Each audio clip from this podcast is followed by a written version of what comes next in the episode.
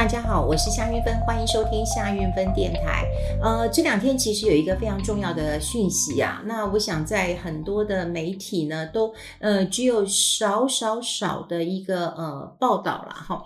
那呃有点让我震惊，可能是因为。呃，最近还是围绕在整个呃选举的一个呃新闻。那当然大家都关注了这个蓝白没有合之后，那当然呃这个呃蓝营选出了这个呃副总统人选，然后对照在呃这个白银当然也选出了呃副总统的一个人选，所以现在呃就是有蓝的、绿的、白的，好，那各自努力。总之呢，我觉得呃新闻的一个呃重点都在呃选举啊。那对于呃，选举之后，很多人都很关心一件事情，就是说，哦，选举是一时的，可是选后呢，是不是要面对很多的呃问题？像我们呃节目也讲过，就是说，呃，这个节目那当中也提到了，其下一任总统最大的问题哈，就是呃，到底你要不要做这个劳保年金的改革？哈，诶。那我觉得就是大家在那个政策当中哈都没有人提出来，但现在绿营哈已经有提出来说，哎，这个劳保的年金是要改的哈，是要改的。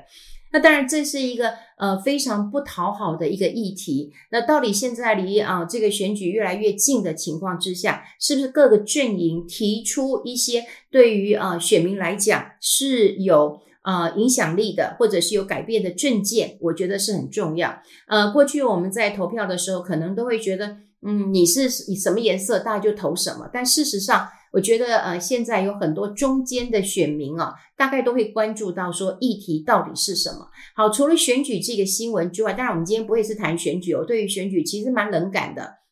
那我比较关注的还是一些生活或者是财经上的一个议题了哈。那事实上，呃，这几天，好，这几天，呃，其实股神巴菲特他最重要，他的启蒙老师，那之后当然也成为他呃最重要的一个呃左右手哈。这个 Charlie Munger，那么有人把它翻译成查理孟格或者是查理呃蒙格哈，Charlie Munger。那么他呢，九十九岁。呃，过世了哈。那他是在呃，我是在十一月二十八号看到这个新闻呐哈。那呃，当然呃，其实很多人都都期待他明年要过一百岁呃的生日了哈。那他之前有接受这个 CNBC 呃主持人的一个呃访问呐哈。那当然就有问他说。哎，你有没有想过你在死前要做这哪一件事情啊？哈，我想大概只有呃国外的媒体会问这么直接的一个问题，问老人家一个你在死前，而且你已经九十九岁了，然后问你说你在死前最想做哪件事情？这些问题我都觉得很不好意思，呃，这个出口。但是呃，我有看到外电的翻译，也就是说，呃，之前他有接受这个 CNBC 主持人的一个访问，也就是在死前你最想要做哪一件事情？那他的回答是什么？他说呢，我想要在死前呐、能够补掉补到一条两百磅呃重的一个尾鱼啊，哈，那两百磅有多重呢？九十公斤啊，哈，九十公斤了。呃，当然有很多人说钓一条鱼，呃，这也是死前想要做的事情了哈。那后来想想，其实这个是他年轻的时候很想要做的一件事情。我也不想，因为美国人跟台湾人当然嗯不太一样，不过就在台湾，呃，如果能够钓鱼，应该也是件很开心的事情。我记得以前我在。嗯，好像在嗯嗯，澎湖还是哪里哈？其实我钓过鱼啊，跟公卖局的人去呃旅游，然后我们有去钓小管还是钓鱼，我不大记得了。但说实在的，嗯，你你有钓到那个鱼在吃那个你的那个饵，然后你的那个线很沉重的时候，哎，你其实是很兴奋、很开心的，然后你就要想把它拉起来。我还还记得这样的一个呃开心的一个感觉。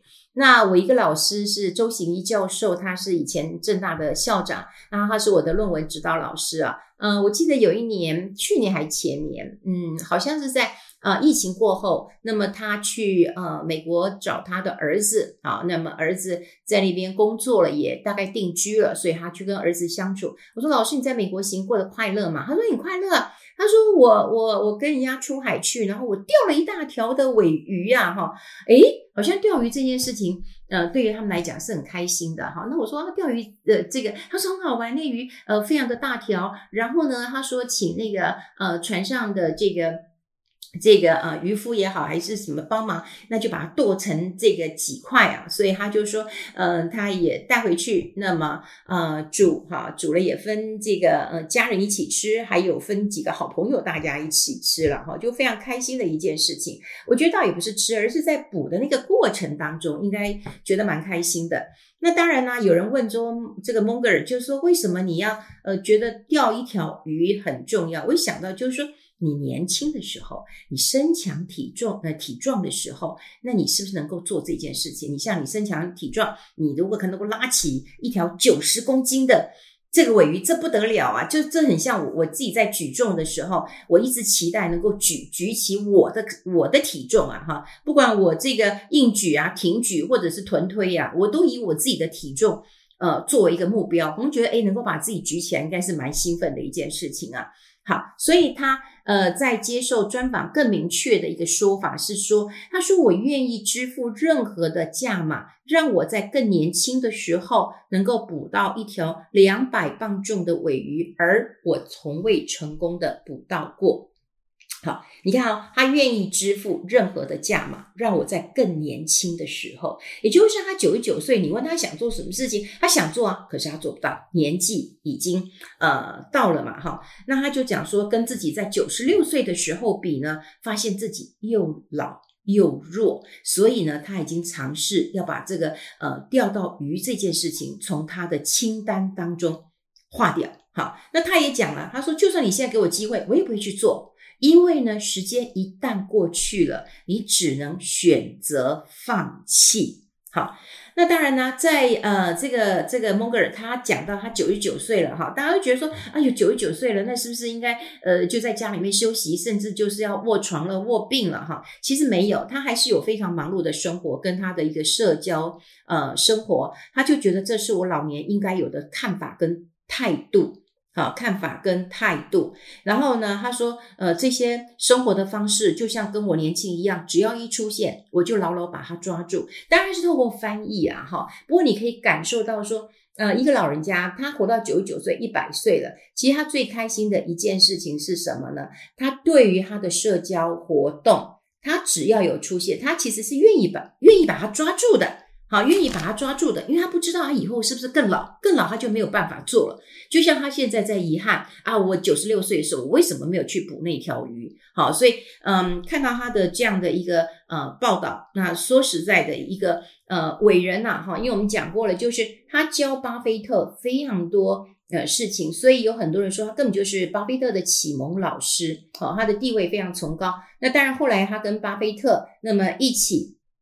在呃这个呃撑起这个播客下，那大家也就知道说他们的一个合作呃关系是非常的一个呃坚强的，他们有超过五六十年的一个呃合作的关系啊。那当然，巴菲特也很可爱哦。嗯、巴菲特在很多的场合也讲过说，嗯，他就是一个爱唱反调的讨厌鬼。好啊，你你想想看嘛，你会讲别人讨厌鬼，好，那表示你跟他应该是很好的啦哈。像有时候我觉得。呃，这个好朋友之间说，你真的很讨厌啊，哈，你瘦成这样，事实上你就见，表示你们俩真的是好朋友。又或者说，哦，你真的有够三八嘞，哦，你你真的有怎么样？其实当你在越骂他的时候，那表示你们的关系其实是呃越亲近的。因为如果你们关系不够好的话，其实嗯没有办法是这样称赞的。好，那他到底这个 Munger，，当然我们讲说你年轻的时候你要做这件事情，这一位也要跟大家讲，也就是。你想做的事情，我觉得人生就是一个，嗯，就是去体验，好，人生去体验。你想要吃的，你想要做的，你现在想到的，你就要去做，你不要等以后再去做。所以我之前也跟大家讲过，我一个很好的朋友。那么他一直想去南极啊，当然南极我是我这辈子我可我可能是不会去了哈，因为我朋友刚从南极回来，他说哦，他去坐那个呃轮船，这个海象不太好，就吐得要死，一天到晚都在吃这个嗯这个晕船药了哈，因为他是呃搭飞机之后再上游轮的。但我朋友他很想去嗯呃南极的原因是因为他本来就很爱动物啊，然后他也很爱摄影啊哈，所以他很想去。可是呢，可是呢，可是呢，他存到钱哦，他不是没有钱。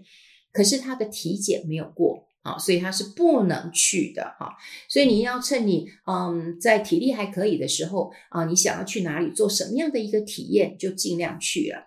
那我们回过头来看一看哈，就是说这个呃这个蒙格尔呃查理蒙格尔，那么蒙格尔到底蒙格到底给了巴菲特？那么什么样的一个呃启示了哈？那当然呃，我觉得在报纸啊、媒体就很多人，包括我在内，我觉得还是要纪念一下呃这一位伟人啊。常常我们在新闻上也看到哦，谁过世了？哦，怎么这么可惜？哦，他还年轻。哦，啊，怎么不知道他生病？你大概只会哦一下，当然你可能也会难过了哈。可是你就觉得说啊，一个人。就这样消失了哦，那你也只能够嗯这个哀叹而已，什么都不能做。但我觉得最好的一个方式，呃，就是记得他，记得他做过哪一些的事情。所以呃，也有人讲过说，当一个人嗯他被记得的时候，那他永远。都存在哈，我觉得这是一个很重要的嗯一个感受哈。呃，那呃十一月二十八号的清晨，那伯克夏的副董事长就是查查理蒙格哈，查理蒙格，那么他就过世了，那他是九十九岁。本来呢，他是要在明年的元旦来过一百岁的生日，这也是一件大事哈。到了这个九十九岁、一百岁的时候，耳聪目明的，那么而且还是这个伯克夏的副董事长了哈。那当然，我们刚刚讲过了，这 Munger 他是呃股神巴菲特他一辈子的呃好朋友。好，那呃这个巴菲特也曾经讲过一句话，他说如果不是这个 Munger 的话，他说。呃，Munger 是让我从猩猩变成人类。好，如果我们从人类的眼镜史，有人说我们都是从猩猩来的哈。好，那他就说，因为 Munger 让他从猩猩变成人类。他说，如果我不认识他的话，那我会比现在呃穷很多。呃，以前我也看过一本书啊，就是穷查呃穷查理的普通常识，那大概就是这个呃查理芒格那么他写的。呃，一个这个过去他演讲的精华也好，或者是他的呃处事或投资的一个哲学了。呃，他到底给呃巴菲特什么样的一个呃概念呢？哈，那这个概念，我觉得最重要的一件事情哈，就是你要知道哈，就是你要能够听到巴菲特那么呃给。这个为什么会受到这个 Munger 的一个影响了哈？那有一个故事，我倒觉得是蛮有呃意思的哈，蛮有意思的哈。那就是说，在那个嗯，在那个呃，巴菲特哈，他有一种。呃，说法哈，他就说要去捡那个呃烟屁股啊，就是烟铺烟屁股的一个呃哲学，那就是有人抽烟可能抽一抽哈，那他就把它丢了，那丢了以后，其实他可能还有一段啊，你可能没有抽到底啊，我是没有抽烟的人说我不知道，那但就你看，就抽烟抽两口，他可能就丢了，那叫烟屁股。但你有没有发现到说，哎，其实有一些人啊，我以前在菜市场旁边啊，就看到有人丢了烟蒂之后，他就再把它捡起来这样。呃，抽一下了哈。那事实上哈，巴菲特有一个老师叫葛拉汉，好，葛拉汉，然后他也就跟他讲了一个烟屁股的一个哲学，就跟他讲说，哎，你一定要等到这个价格低到不能够再低的时候呢，好，你就把它买进。它已经很低了，它像个烟屁股一样了，你把它买进，哎，搞不好你还有利头。就像说，哎，你捡到人家的这个烟蒂都丢掉了，他不要了。哎，可是呢，可能还有一段可以抽哈，这是葛拉汉给他的一个呃讲法。但是他后来认识这个芒格的时候，芒格就说：“哎，你不要，你不要去找到哈，就是这种嗯、这个这个便宜货呃，或者是这个呃烂货了哈。那怎么说呢？他认为你要找到的是什么？价格合理的伟大企业。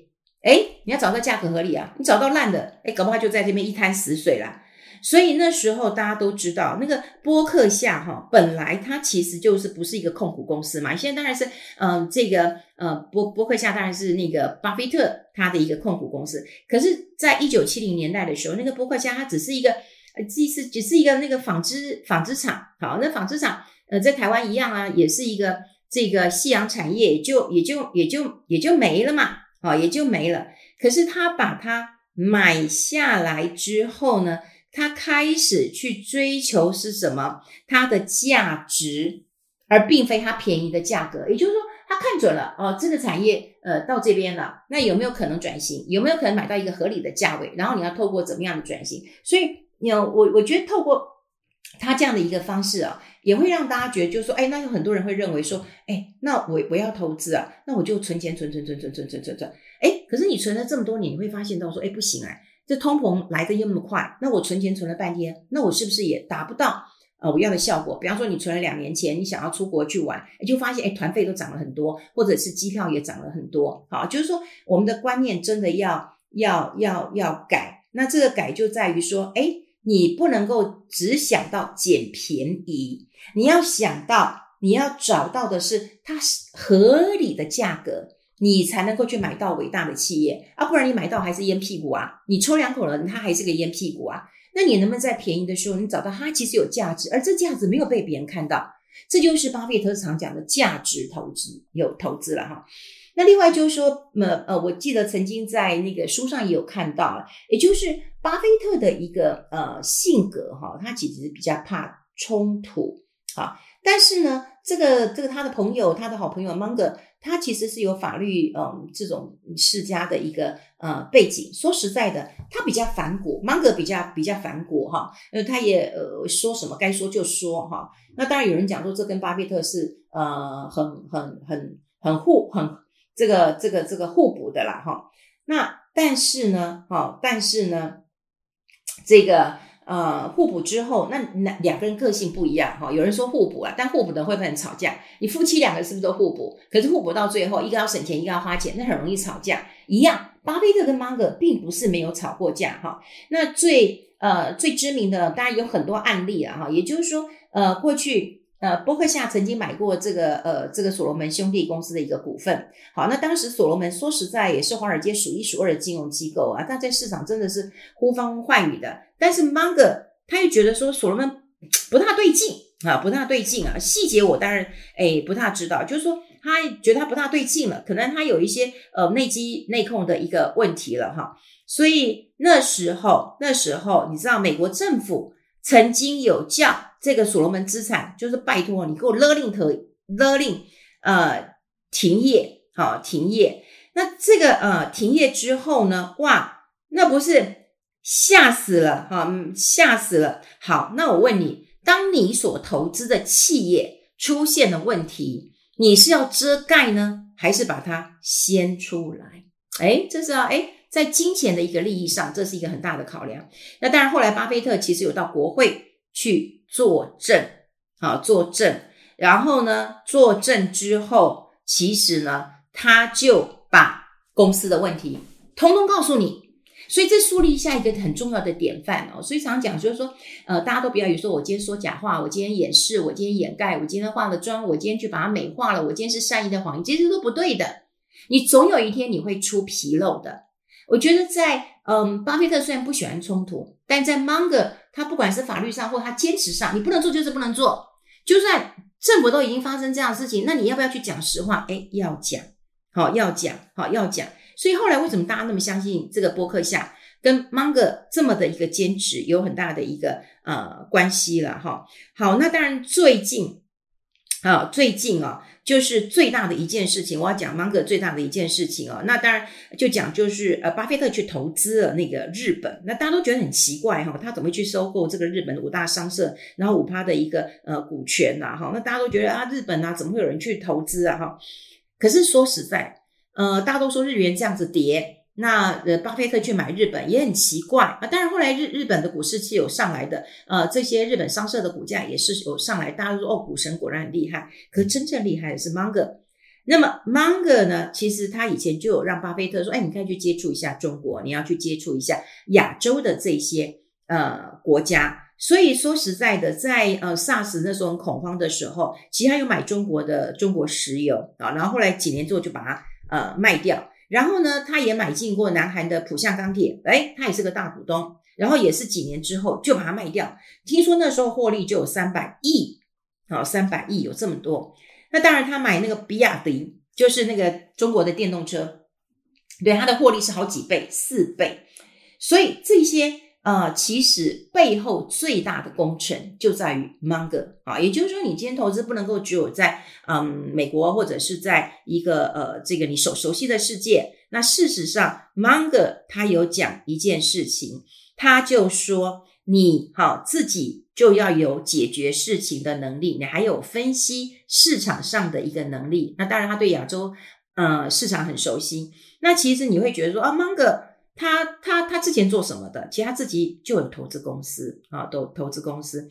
那如果他自己他自己继续他的事业，有人说也不会比波克夏差嘛，啊，也不会比巴波克夏差。但我跟你讲，就是有缘分，两个人啊互相认识了，那成为好朋友，然后成为事业的一个伙伴。那即便这样子，嗯，巴菲特还是认为他是他的恩师，然后跟他的挚友。好，那我觉得，嗯，到底，嗯，这个 Charlie Munger 那么给巴菲特哪一些的影响？又或者是他在九十九岁高龄辞世，那么过去他对巴菲特的一个教导，不管是要正直，那么要这个，嗯，留意一下这个价值的一个投资。乃至于亚洲的一个机会，我觉得都会值得我们呃去纪念这个老人家。好，今天就把这个 Charlie Munger，那么在嗯最近过世以及他的一个影响，跟大家来做一个分享。我们下次再见喽，拜拜。